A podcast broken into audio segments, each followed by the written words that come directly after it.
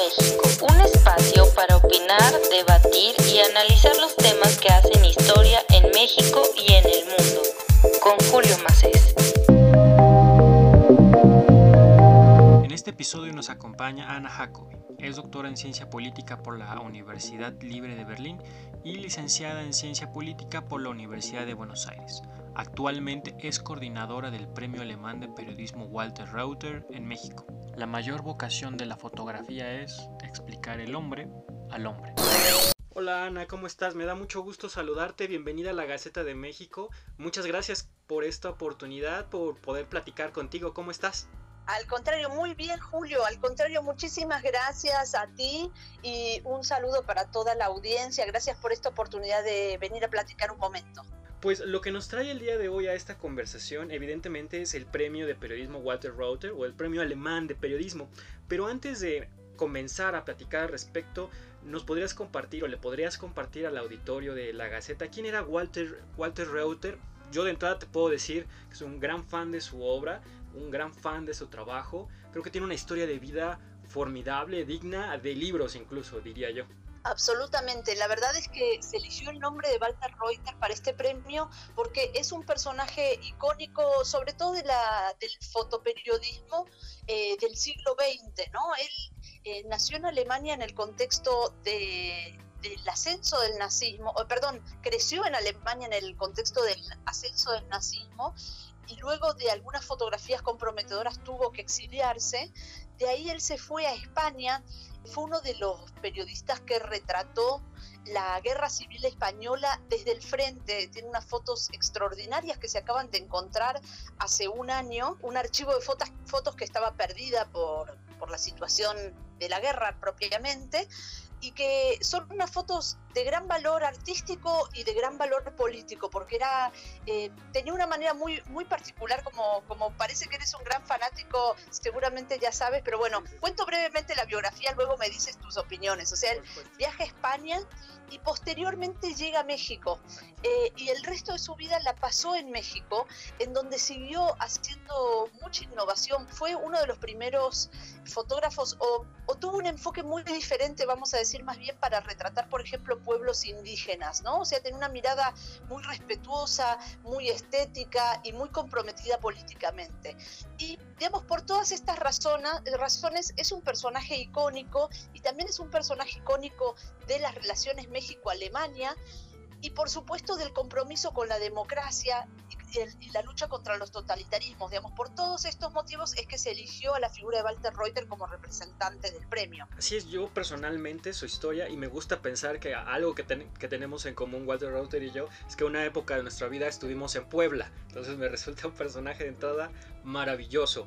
Ya entrando a, la convocatoria un poco, me gustaría igual que nos compartieras cómo surge esta iniciativa para crear el premio. Sé que viene de muchas áreas, sé que hay muchas organizaciones que lo respaldan, que es un trabajo conjunto, pero ¿nos podrías explicar un poco más al respecto? Claro, claro que sí. A ver, el premio está en su edición número 14 y en los momentos en que surgió, surgió como la iniciativa de una de las fundaciones, de la Fundación Friedrich Ebert, que es la que se corresponde con eh, la socialdemocracia alemana. Para la audiencia, por si no lo tienen presente, la cooperación alemana se organiza en torno a sus fundaciones políticas. O sea, cada partido político tiene una fundación que recibe financiación desde el partido y que representa vagamente, digamos, la línea política de la fundación. Entonces, la primera en, empezar con el premio es la Fundación Friedrich Ebert durante unos cinco años. Posteriormente se dieron cuenta que el premio estaba creciendo y por cuestiones presupuestarias y por cuestiones, por supuesto, también de pluralismo político, invitaron al resto de las organizaciones de cooperación alemana a hacer el mismo premio en conjunto. Esto resulta un poco problemático porque la legislación alemana prohíbe la financiación cruzada. O sea, la idea es que si algo lo financian los socialdemócratas, no lo pueden financiar los liberales, por ejemplo. Pero este premio, por sus características, es uno de los pocos que tienen financiación de toda la cooperación alemana junta. Actualmente está conformado por la Embajada Alemana, el Instituto Goethe, la Deutsche Welle, CAMEXA, que es la Cámara de Comercio Alemana Mexicana, y las cinco fundaciones políticas, que son la Konrad Adenauer, la Friedrich Naumann, la Heinrich Böll, la Rosa Luxemburgo y la Friedrich Ebert. Sí, es un trabajo conjunto impresionante. Ahora sí vamos a, vamos a pasar al tema interesante de, esta convocatoria. Eh, definitivamente, querida Ana, el coronavirus y la pandemia que surgió a, partir de, este virus marcará, yo creo, sin duda, un antes y un después del ejercicio periodístico. El material audiovisual escrito que se está produciendo en estos momentos, yo creo que tendrá un espacio en la memoria colectiva de México y del mundo. Y a mí me da muchísimo gusto que la existencia de este tipo de premio. Ahora sí, ¿nos podrías explicar el tema de la convocatoria de este año? ¿Qué categorías pueden participar y a quién va dirigido? Claro que sí. El tema de la convocatoria de este año es desigualdad, violencia y pobreza en tiempos de coronavirus. La verdad es que no te puedo explicar la cantidad de discusiones que tuvimos para llegar al tema, porque habíamos ya elegido, nos juntamos el, el 10 de marzo y decidimos el tema mujeres, que es un tema que hace tiempo que queríamos trabajar, violencia de género. Luego vino la pandemia y dijimos, no, es que no puede quedar afuera. Entonces por eso se le dio este enfoque también de el impacto de la pandemia sobre los grupos vulnerables. O sea, la idea de, de la temática es trabajar cómo la pandemia está afectando la vida de las personas y de los grupos vulnerables, con un énfasis muy particular en las mujeres y niñas, por supuesto, ¿no? O sea, por un lado tenemos la problemática de la violencia de género, que sabemos que se ha incrementado en, en los tiempos de confinamiento, por otro lado tenemos un regreso al, o un regreso, un reforzamiento de los roles tradicionales de género de las mujeres en el cuidado de, niños y ancianos, entonces eh, tenemos varias situaciones que tienen que ver con el género, sabemos que está pegando muy fuertemente entre, las mujeres la pandemia. A su vez, por supuesto que hay otros grupos vulnerables muy afectados, por ejemplo, los y las migrantes, las personas de la tercera edad, por supuesto que eh, están siendo unas víctimas fatales literalmente de la, de la pandemia, y la situación que tiene que ver con los ingresos. O sea, esta, ya acaba de salir un estudio que habla de, del nivel de analfabetismo de las personas que mueren por coronavirus. O sea, ya lamentablemente empezó siendo una enfermedad que afectaba a quienes viajaban a Europa y rápidamente se convirtió en una enfermedad que afecta a las personas más pobres que no pueden quedarse encerradas en sus casas. Entonces, la idea de la convocatoria de este año es tratar de mostrar un poco el impacto social que está teniendo la pandemia y también qué impacto está teniendo sobre los problemas que México tenía desde antes. Por eso se llama violencia, desigualdad y pobreza, porque lamentablemente suponemos que la pandemia va a venir a agravar los, los problemas que ya teníamos. Va está sirviendo para desvelar problemas que acarreábamos desde hace muchos años, ¿no? Claro, en este mismo espacio, eh, hace unos días, entrevistábamos a, a, Pedro Cárdenas, miembro de Artículo 19. Estoy seguro que leíste su informe especial de, de COVID. La verdad, yo le decía a Pedro. Yo le decía a Pedro, oye, ¿sabes? Cuando terminas de leer el informe, te quedas impresionado. Yo le decía, estoy, no sé si, no desilusionado, pero sí angustiado, preocupado, porque sin duda la pandemia nos ha traído otros problemas y ha acentuado unos que ya teníamos, como bien lo mencionas.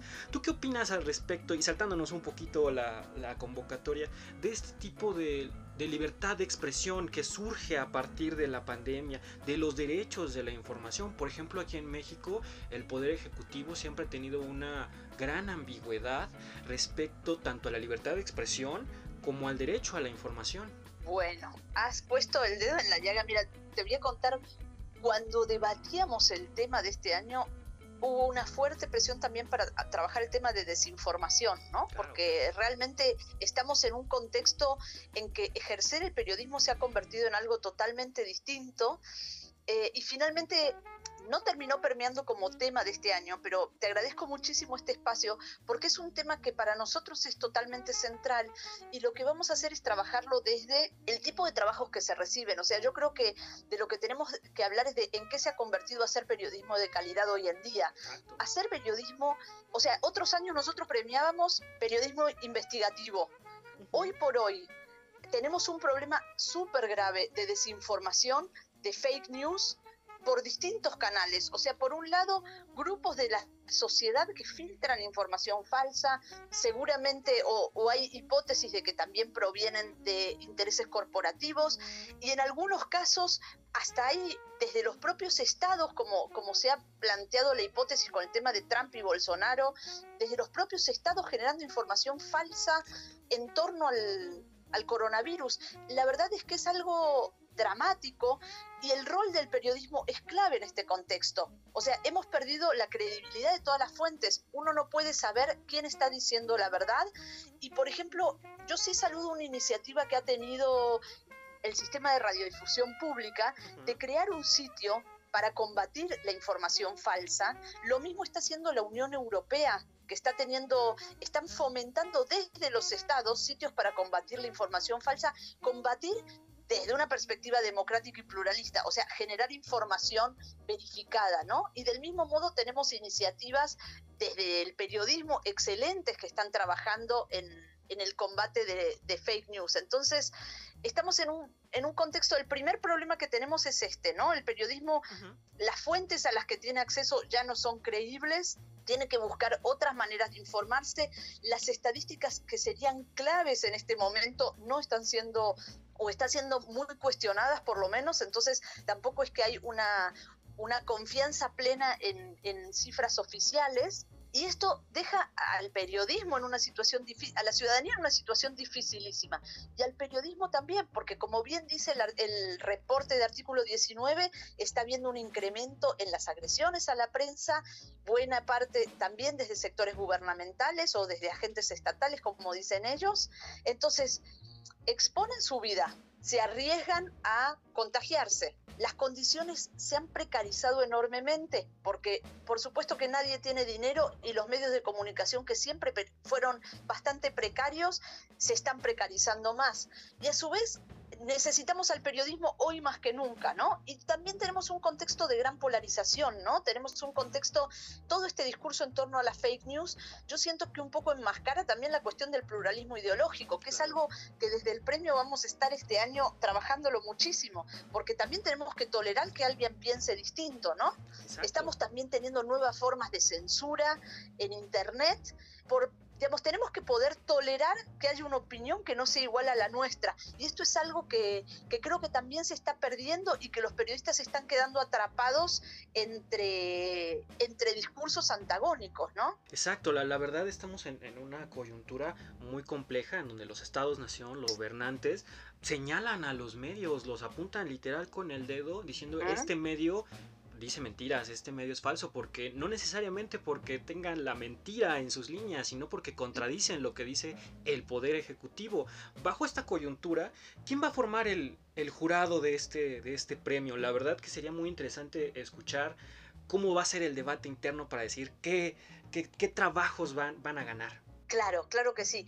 Mira, te cuento cómo funciona normalmente. Nosotros tenemos un jurado que eh, es, digamos, el heredado de 2019 y en el transcurso de los próximos meses se va conformando ya cómo va a quedar el de 2020. Te cuento muy brevemente, o sea, las fundaciones, cada una elige a su jurado. Esto es parte de lo que garantiza el pluralismo ideológico, ¿no? Tenemos periodistas de signo político bastante distinto, ahora te voy a decir los nombres, y, por y, la idea es que justamente se representen distintas visiones de la sociedad. Entonces yo te voy a decir el jurado actual, pero de aquí a, al cierre de la convocatoria seguramente algunos miembros han sido del jurado durante años y hay fundaciones que deciden año a año cambiarla en función de la temática. Pero dicho esto, hoy por hoy la presidenta del jurado es Carmen Naristegui y luego está conformado por un jurado de cada organización. Tenemos a Ibabel Arroyo, al fotoperiodista Pedro Valtierra, a Carlos Barranchina,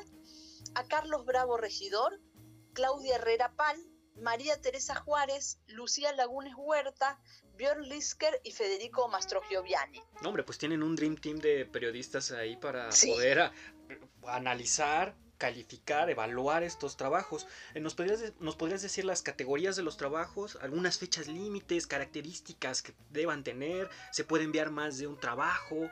¿Algún, ¿Algunas especificaciones que nos puedas compartir? Claro, claro que sí.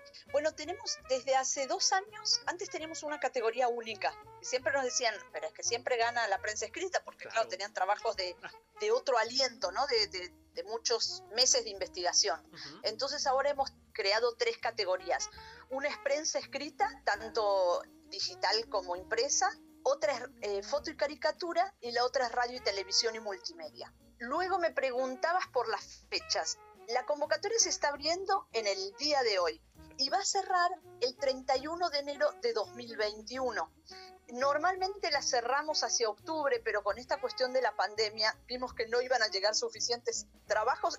No queríamos trabajos de coyuntura, queríamos trabajos de análisis con un poco más de profundidad. Entonces nos hemos extendido hasta enero del año que viene. Vamos a tener en marzo la entrega de premios y en mayo ya vamos a estar largando la edición número 15, que va a ser una edición especial porque es la edición aniversario. Entonces vamos a tener prácticamente de corrido el premio el año que viene. Y me preguntabas por las características de, quienes pueden participar. El premio está orientado a periodistas mexicanos o latinoamericanos residentes en México que publiquen en medios que se difundan en, en el territorio español, en, eh, perdón, en el territorio mexicano en idioma español. Porque sucede que, claro, hoy en día con Internet, muchos periodistas mexicanos que viven en Estados Unidos postulan trabajos, pero la idea sí es volverlo binacional, pero que sean trabajos publicados en idioma español, porque la idea es fortalecer el periodismo mexicano, ¿no? Perfecto, me parece una iniciativa excelente. ¿Cuáles son, van a ser los, los premios? Supongo que por cada categoría es primero, segundo y tercer lugar, ¿O estoy confundido? Efectivamente, tenemos un primero, un segundo y un tercer premio. El primer lugar recibe un viaje a Alemania, que es uno, en realidad es uno de los premios más codiciados, porque los tres primeros lugares viajan a Alemania. Y, se les hace como una especie de gira por eh, la Deutsche Welle, por supuesto, como parte del premio, pero también se los lleva a redacciones, se los lleva a ver lugares emblemáticos según la temática del año pasado fue migración, el anterior fue eh, las elecciones, entonces los lleva a lugares que tienen que ver con los temas sobre los que ellos investigan y este es como uno de los, de los grandes atractivos del premio. Asimismo reciben un premio equivalente a los 1.000 euros los primeros lugares a 500 euros el segundo lugar y el tercer lugar recibe una foto original de Walter Reuter. Excelentes premios una gran oportunidad para exponer tu trabajo, tu trabajo periodístico. Sin duda en estos tiempos hacer investigación periodística es todo un reto. Yo te agradezco mucho la, la, comunicación, querida Ana. Este es un espacio en el que siempre vamos a estar dispuestos a debatir, discutir, analizar lo que pasa en México, lo que pasa en la coyuntura eh, universal, lo que pasa en el mundo. Y la verdad, yo te agradezco mucho que, nos compartas ahora sí como, no sé si seamos el primero, pero que nos compartas como primer medio la convocatoria del Premio Alemán de Periodismo.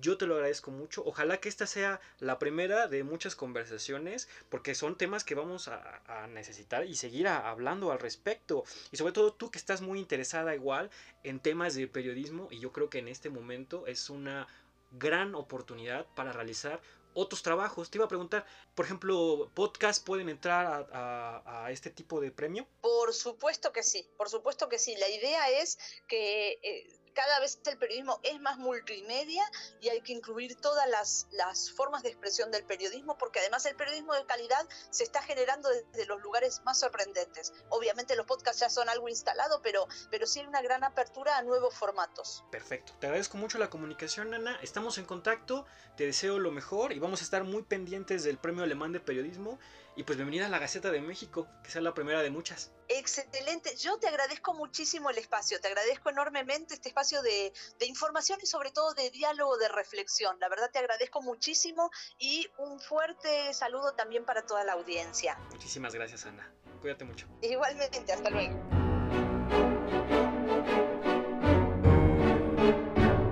La Gaceta de México, un espacio para opinar, debatir y analizar los temas que hacen historia en México y en el mundo. Con Julio Macés.